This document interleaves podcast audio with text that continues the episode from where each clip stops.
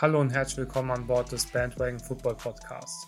In Folge 28 lassen wir das Wochenende nochmal Revue passieren und schauen uns an, was wir in Woche 1 der NFL Season gelernt haben.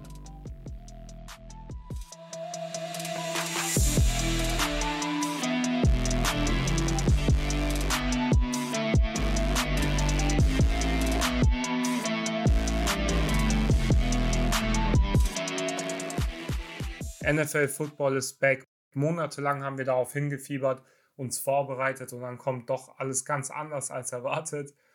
Vor allem für mich, Trista Damos hat sich vor Woche 1 leider verabschiedet äh, mit meinem falschen Log und auch mit meinem falschen Upset of the Week. Das war wirklich keine gute Woche für mich. Auch in allen drei Fantasy-Ligen verloren und auch noch ähm, meine andere Predictions waren nicht so akkurat. Deswegen war Woche 1 nicht so toll für mich, aber umso wichtiger ist es dann nach Woche 1 zu schauen, was können wir denn aus Woche 1 mitnehmen, was haben wir von Woche 1 gelernt und was für Informationen können wir einfach in die Tonne schmeißen. Wenn man sich letztes Jahr Woche 1 guckt, da haben zum Beispiel die Jacksonville Jaguars ihr einziges Spiel in der ganzen Season gewonnen, danach nie wieder gewonnen. Deswegen Woche 1 ist manchmal was Besonderes da muss man einfach gucken, worin die Wahrheit in dem Ganzen liegt und darf auf keinen Fall overreacten. Das ist das Wichtigste, auch wenn es einem manchmal schwerfällt, in Woche 1 nicht zu overreacten, aber das ist ganz wichtig und jetzt möchte ich mit dieser Folge das alles nochmal mit euch gemeinsam so ein bisschen aufarbeiten. Gemeinsam sage ich, weil ich fände es cool, wenn ihr auf Instagram auf Bandwagon Football Podcast uns nochmal schreibt, vielleicht was eure Gedanken zu Week One sei, sind, seid, oder was ihr davon haltet, was eure Hot Takes sind oder bei welchen Takes, die ich jetzt gleich liefern werde, ihr nicht so zustimmt. Das würde mich auf jeden Fall interessieren, denn ich tendiere manchmal auch zum Overreacten und vielleicht könnt ihr mich dann nochmal so ein bisschen auf den Boden holen. Calvin ist noch im Urlaub, deswegen recorde ich diese Folge jetzt nochmal alleine. Aber ihr werdet diese Woche nochmal vom Calvin hören. Dazu sage ich euch aber später mehr. Jetzt erstmal zu meinen Dots aus Week 1, was wir daraus gelernt haben. Vorweg erstmal fand ich die Jersey Numbers, die neuen Jersey Numbers sehr verwirrend. Es hat bei mir lange gedauert oder manchmal habe ich es gar nicht herausgefunden, wer wer auf dem Feld ist. Zum Beispiel bei Browns, da war so ein riesiger Typ in der Defense mit der Nummer 4, äh, weiß ich bis jetzt nicht, wer das war. Und auch bei den Cardinals hatten irgendwie beide Cornerbacks so eine niedrige Nummer und ich wusste dann auch nie, welcher Cornerback welcher ist. Aber da kann man direkt zu den Cardinals kommen und zu den Cornerbacks auch direkt. Ich fand, die haben ein sehr gutes Spiel gemacht auch generell die Cardinals wirklich, oh, wow, also Hut ab an diese Leistung. Damit habe ich auch nicht gerechnet. Ähm, ich war einer der Leute, die davor nicht overreacted haben bei den Cardinals und diesen ganzen Off-Season-Hype nicht so abgekauft habe. Die haben viele neue Spieler geholt und viele von diesen Spielern waren noch ein bisschen älter. JJ Watt zum Beispiel, da habe ich mir, mich gefragt, ob der vielleicht schon seinen Zenit überschritten hatte. Auch das Playcalling von Cliff Kingsbury letztes Jahr war ein bisschen fraglich. Kyler Murray war zum Ende der Season ein bisschen schlechter. Das lag, glaube ich, an so einer Schulterverletzung, die er hatte. Und ja, sie haben mir in Week One direkt gezeigt, dass ich falsch lag. Und ich glaube, bei den Cardinals, so wie die aufgetreten sind, war das auch kein Fluggame. Ich glaube, das sind wirklich die Cardinals, die wir diese Season sehen werden, barring irgendwelche Injuries jetzt, was ich für die Cardinals nicht hoffe, weil es hat schon großen Spaß gemacht, diesem Team zuzugucken. Vor allem Kyler Murray mit sagehaften fünf Touchdowns und auch was für Touchdowns er da rausgehauen hat. Also irgendwelche Defender ausgejuckt, dann nochmal drei, vier stehen lassen und ähm, ein Dot auf DeAndre Hopkins in der Endzone. Also er hat wirklich alles aus seinem Repertoire rausgeholt. Bei dieser Titans Defense war es auch vielleicht ein bisschen einfach teilweise. Janoris Jenkins zum Beispiel sah sehr schlecht aus, aber zu den Titans komme ich gleich noch. Ich möchte den Cardinals erstmal den gebührenden Respekt erteilen, nachdem ich äh, sie diese Offseason so klein geredet habe, muss man die jetzt auch ein bisschen hochpushen. Dann natürlich nicht zu vergessen, Chandler Jones mit 5 Sacks, 2 Forced Fumbles darunter und ein paar Tackles for Loss. Eins der besten Defensive Games aller Zeiten, vielleicht sogar. Ich meine, mit 5 Sacks. Das gab es, glaube ich, noch nicht so häufig in der NFL. Und allein drei in der ersten Halbzeit und zwei Forced Fumbles er hat dieses Game für die Titans Offense fast schon alleine ruiniert. Aber dabei haben ihm auch noch ein paar Leute geholfen. Einer davon, JJ Watt, eben erwähnt. Hab nicht so in ihn geglaubt, aber er hat ein solides Spiel gemacht. Hatte jetzt keine 5 Sacks, aber kann ja nicht jeder in der äh, Cardinals Defense 5 Sacks haben. Trotzdem ein mega Spiel von JJ Watt, wie ich fand. Hat da sehr disruptive, geplay disruptive geplayt ja, dieses Denglisch immer beim Football ist äh, auch schwierig für mich manchmal. Und auch ein Tackle for Loss an der Goal-Line gehabt, also war ich auch sehr überzeugt von. Ein Spieler, den ich im Vorfeld auch immer wieder erwähnt habe, war Isaiah Simmons, wo ich mich gefragt habe, okay, wie wird er jetzt aussehen, nachdem er eine volle Offseason mit dem Team hatte, letztes Jahr nicht wirklich zur Geltung gekommen, davor sehr viel Hype gehabt im Draft aber Isaiah Simmons hat sehr, sehr gut gespielt und ich glaube, dass er auch im Laufe der Season immer besser werden wird. Da war ich sehr positiv überrascht, positiv überrascht auch von den Cardinals Corners gewesen, auch wenn ich sie nicht unterscheiden konnte. Aber generell diese Cardinals haben mich einfach sehr überzeugt und die ganze NFC West, auch die AFC West, alle haben alle ihre Spiele gewonnen, aber die sahen sehr gut aus und Kevin hat, glaube ich, sogar gesagt, er könnte sich vorstellen, dass alle vier Teams aus der NFC West in die Playoffs kommen. Und vielleicht hat er ja sogar recht mit dieser Prediction. Vielleicht ist es ja Kelva Damos und nicht Trista Damos.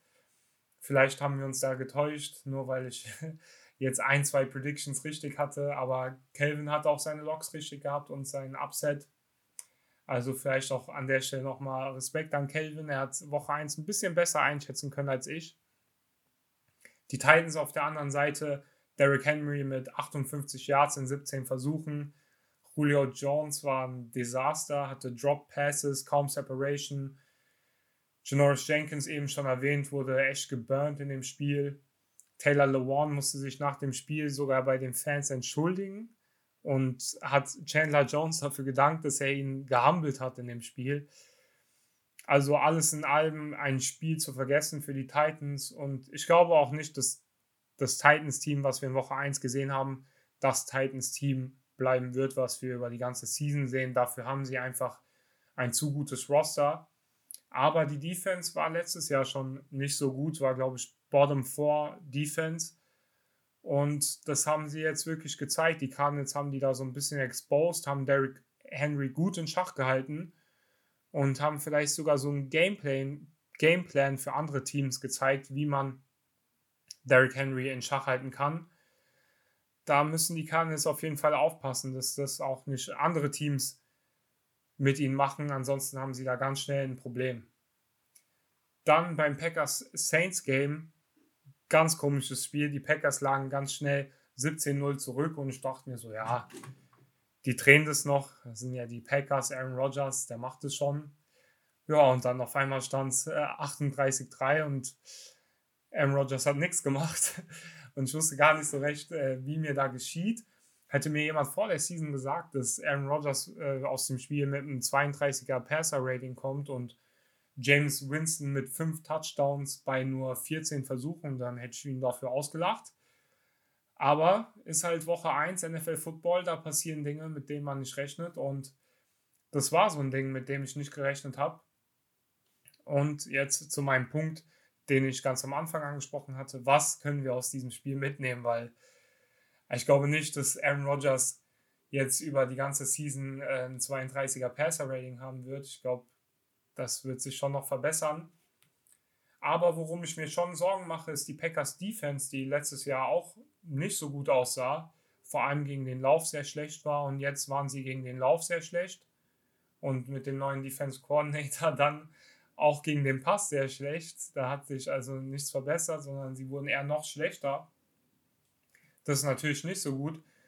Das lag zum Großteil aber auch, glaube ich, daran, dass das lag zum Großteil, glaube ich, aber auch daran, dass die Saints O-Line sehr, sehr gut war. Die haben James Winston wirklich lange Zeit gegeben, um auch diese Lücken in der Defense zu finden. Deswegen ein fehlerfreies Spiel von James Winston.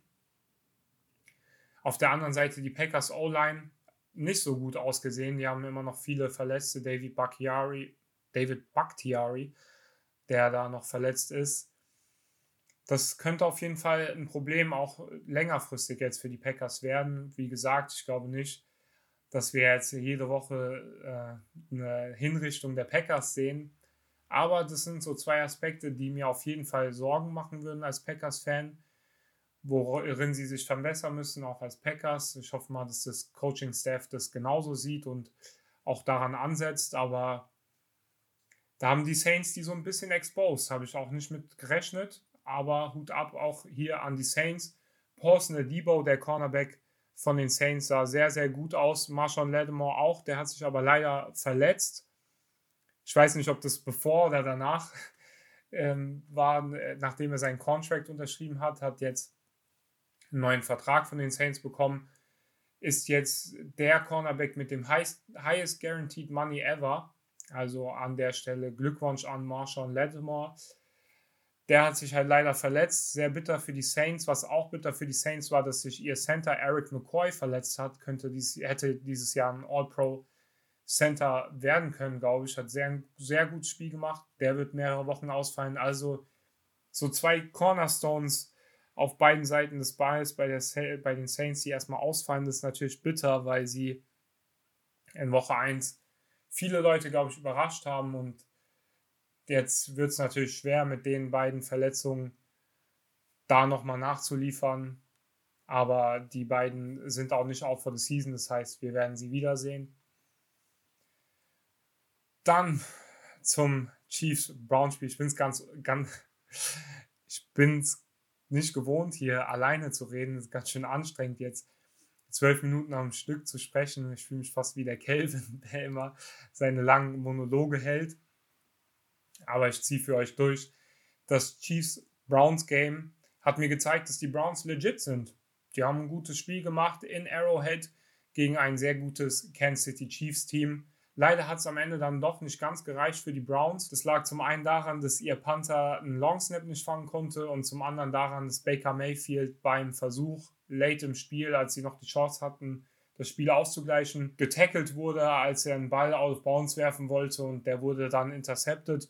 Bis dahin fand ich, sah Baker Mayfield sehr gut aus. Das war natürlich bitter. Ja, es gibt keine Moral Wins in der NFL. Ein Loss tut immer weh, auch wenn du knapp gegen eines der besten Teams in der NFL verlierst. Aber war auf jeden Fall ein Spiel, auf dem die Browns aufbauen können. Und ich könnte mir auch vorstellen, dass die Browns so eine ähnliche Season haben werden wie die Buccaneers letztes Jahr, in der sie immer, immer stärker werden, immer mehr zusammenwachsen und gegen Ende der Season dann wirklich gefährlich werden können. Und wer weiß, vielleicht treffen diese beiden Teams ja dann nochmal in den Playoffs aufeinander. Und die Chiefs auf der anderen Seite haben da weitergemacht, wo sie letzte Season im AFC Championship Game aufgehört haben, denn der Super Bowl lief nicht so toll für sie. Vor allem Mahomes hat wieder ein mega Spiel gemacht und ich glaube, Mahomes könnte so der Michael Jordan des Footballs werden, weil der macht wirklich Plays, die man noch nie zuvor gesehen hat. Der ist unaufhaltsam. So ein, so ein Game Changer einfach für das Spiel. Und ja, ich glaube, manchmal schätzen wir nicht so ganz, was wir da je Woche für Woche sehen, was er für Plays macht, aber es ist wirklich was Besonderes.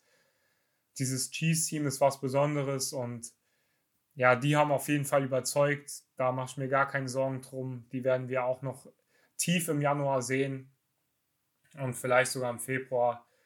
Ähm, die sind ein sehr gefährliches Team. Dann eine große Überraschung dieser Woche beim Jacksonville-Houston-Game und damit hat wirklich niemand gerechnet. Respekt an der Stelle auch an die Houston Texans, die es allen gezeigt haben, allen ihren Hatern. Wir haben uns monatelang über sie lustig gemacht und dann blamieren sie Woche 1 die Jacksonville Jaguars. Das tut natürlich weh als Jaguars-Fans, wenn du dann Woche 1 gegen die Houston Texans verlierst. die, die Lachnummer der NFL waren für viele Monate. Ich glaube, einen schlimmeren Start kann man kaum haben. Waren noch ein paar positive Aspekte dabei, zum Beispiel ihr Rookie Quarterback Trevor Lawrence.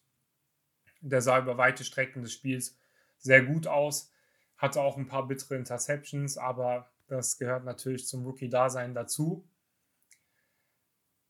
Jetzt ist natürlich die Frage in Woche 2, äh, sind die Texans doch gar nicht so schlecht oder sind die Jags einfach noch schlechter? Ich glaube, da habe ich jetzt noch keine definitive Antwort für euch. Da bin ich selber noch ein bisschen überfragt, sage ich mal. Das äh, hat mich schon alles sehr überrascht. Ich fand, die Texans haben ein gutes Spiel gemacht, waren sehr gut gecoacht. Und Tyrod Taylor ist auch sehr souverän aufgetreten, hat auch ein paar Shots genommen ich glaube, es tut ihm mal ganz gut, in einem Roster zu sein, wo er jetzt nicht irgendwie den Druck eines Rookie-Quarterbacks verspürt. Und ja, das hat ihm wahrscheinlich sehr geholfen, hat auch so gespielt und ja, jetzt bleibt es halt abzuwarten, äh, wer die wirklich Schlechten da in der South sind. Ein Team, worüber ich mich sehr gefreut habe in Woche 1, waren die Cincinnati Bengals. War auch somit eine der einzigen Predictions, die ich richtig hatte oder richtig gesehen habe. Ich habe nämlich nicht vertraut in die Minnesota Vikings Defense. Hatte eigentlich gehofft, dass Mike Zimmer als ehemaliger Defense Coordinator die so ein bisschen in den Griff bekommt, aber hat er wohl nicht geschafft.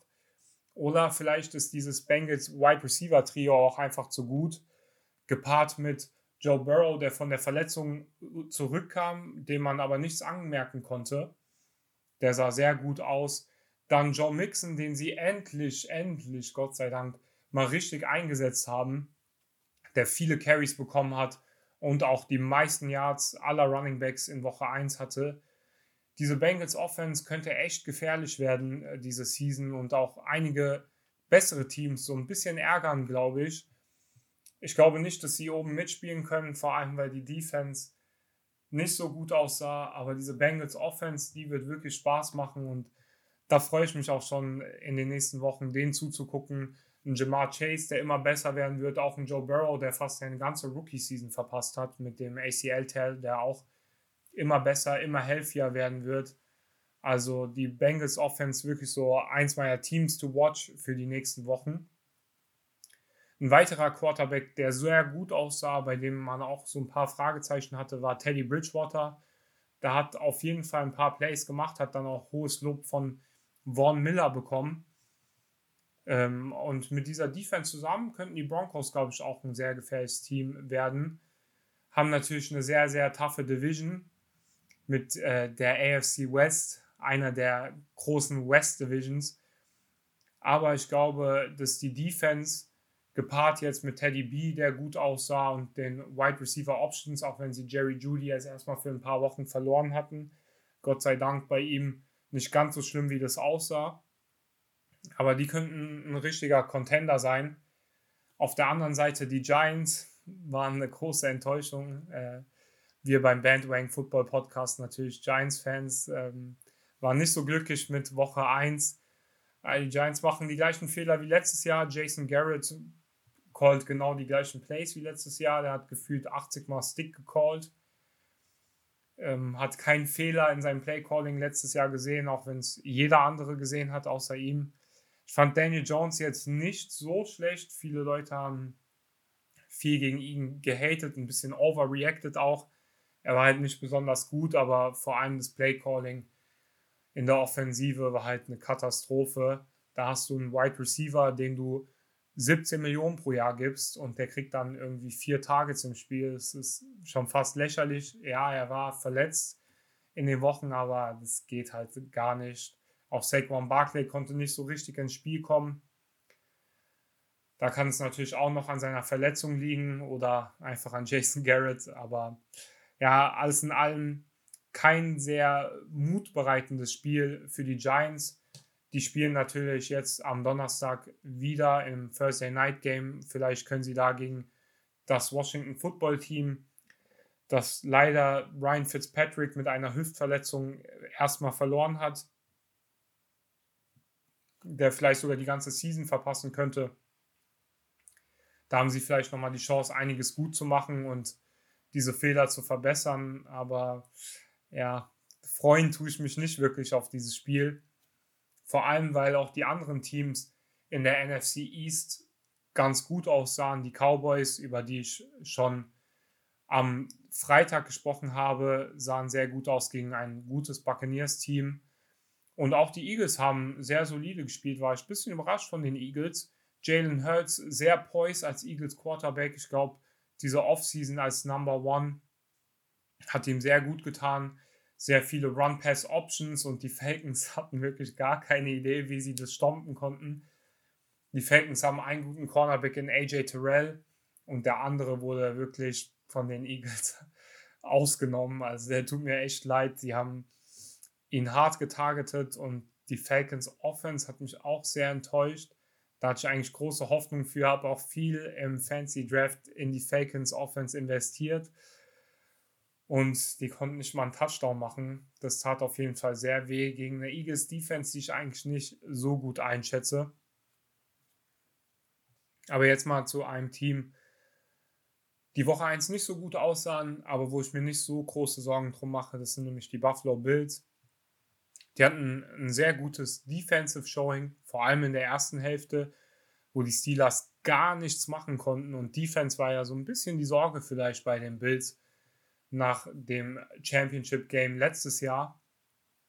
Und ihre eigentliche Stärke, die Offense, wurde dann leider zu dem Problem gegen die Steelers. Die konnten leider auch nicht so viel ausrichten. Aber ich glaube, es lag einfach so ein bisschen an dem bekannten Phänomen der Woche 1 Trägheit. Ich glaube, Josh Allen, Stephon Diggs, die die Preseason ausgesetzt haben, die waren einfach noch nicht so im Rhythmus und konnten da nicht ihr Spiel machen. Die Steelers auch eine sehr gute Defense, gegen die die Bills sich eigentlich immer schwer tun, auch in den vergangenen Spielen gegen die Steelers Defense nicht so gut ausgesehen. Deswegen, ich mache mir um die Bills Offense da eigentlich nicht so große Sorgen. Ich glaube, mit ihrem Play Calling, Brian Dayball, die werden da eine gute Woche zwei haben und den Teams auch beweisen, dass sie immer noch die gefährliche Bills Offense mit Josh Allen und Stephon Dix sind. Also da mache ich mir wirklich keine Sorgen drum und ich finde auch, dass ihr das nicht solltet. Aber wie gesagt, könnt ihr gerne auf Instagram irgendwo in den DMs, in den Kommentaren lassen, was eure Meinung zu dieser Bills Offense aus Woche 1 ist. Und damit komme ich auch schon zu meinem letzten Take aus Woche 1. Da wollte ich noch mal so ein bisschen über die Dolphins Defense sprechen die eigentlich fast genauso, ja, das war mein Hund, der hat sich gerade hingelegt, ähm, die fast genauso wie letztes Jahr gespielt hat. Nämlich immer wieder viele Yards hergegeben auch und dann äh, immer Turnover gemacht und damit das Spiel gewonnen und das Spiel auch entschieden. Und da hat man sich die ganze Zeit gedacht, ja, okay, aber jetzt können sie jetzt nicht das ganze Jahr durchziehen. Da haben sie es das ganze Jahr durchgezogen. Und jetzt hat man gedacht, okay, jetzt muss die Defense aber ein bisschen mehr dicht machen, kann, kann sich nicht auf Turnover verlassen. Und jetzt konnten sie sich doch auf Turnover verlassen. Aber ich würde da trotzdem Vorsicht walten lassen. Ich glaube nicht, dass sie das das ganze Jahr so durchziehen können. Deswegen bei der Dolphins Defense und generell bei dem Dolphins Team äh, würde ich so ein bisschen vorsichtig sein, weil die Offense hat eigentlich nicht so viele Yards generieren können. Hat nicht so gut gespielt, auch nicht so viele Punkte gemacht. Die Dolphins Defense hat sie dann so ein bisschen gerettet mit den Turnovern, aber abgesehen von den Turnovern auch viele Yards hergegeben. Deswegen einfach noch so ein bisschen Vorsicht bei dieser Dolphins Defense, die sich na klar auch noch verbessern könnte, aber es ist auf jeden Fall äh, ein gefährliches Spiel, was sie da spielen. Das war es dann auch schon mit meinem kleinen Week One Recap oder mit meinen Gedanken zu Week One, was wir aus Week One mitnehmen können und was wir einfach vergessen können. Aber wer weiß, vielleicht sind all diese Gedanken auch Woche 2 schon ganz anders. Die NFL äh, überrascht einen da leider immer wieder.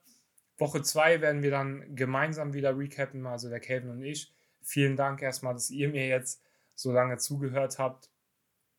Am Donnerstag wird es vom Calvin eine Fantasy-Folge geben, wo er allein über Fantasy-Football spricht, über Start-Sits und was man auch noch alles im Fantasy-Football machen kann. Ist auch ganz gut, dass der Calvin es übernimmt, weil, wie gesagt, ich bin 0-3 diese Woche im Fantasy-Football gegangen, war eine harte Woche. Ähm, ich muss mich da, glaube ich, erstmal neu sortieren. Vielleicht kann ich mir ein paar Tipps von Calvin morgen holen. Und von mir gibt es dann am Samstag nochmal meine Best Bets für den NFL Sunday. So eine kleine Betting Preview, wo ich auch nochmal ein bisschen auf die Spiele eingehen werde. Also so gehen der Kelvin und ich dann so ein bisschen auf die nächste Woche ein, previewen die auch ein bisschen. Klar hat das eine dann viel mit Fancy zu tun und das eine auch so ein bisschen mit Betting, aber alles in allem sind es dann trotzdem noch NFL-related Topics, die dann auch so ein bisschen als Preview gelten. Und dann werden wir Montag oder Dienstag, müssen wir uns noch ein genaues Datum für überlegen oder einen genauen Tag, werden wir dann unsere Recap immer zusammen machen. Ab jetzt, also ja, war alles ein bisschen durcheinander, aber das ist so der Gameplan jetzt von unserer äh, Seite aus. Viele Teams mussten sich nach Woche 1 erstmal neu sortieren. Bei uns ist das nicht anders. Aber ich hoffe, euch hat diese Folge trotzdem gefallen. Wie immer der Verweis auf Instagram at Bandwagon Podcast. Dort könnt ihr uns folgen. Ihr könnt uns auch auf Twitter folgen at Bandwagon NFL Pod und gerne auch auf Apple Podcasts oder so eine Review dalassen. Alles, was ihr machen könnt, äh, wie ihr mit uns interagieren könnt, wie ihr uns bewerten könnt, das hilft uns natürlich weiter und freut uns natürlich wie immer sehr. Deswegen Dankeschön, dass ihr mir zugehört habt und wir hören uns dann am Samstag wieder mit meiner Best Bets Preview und am Donnerstag Kelvin. Bis dahin, Peace.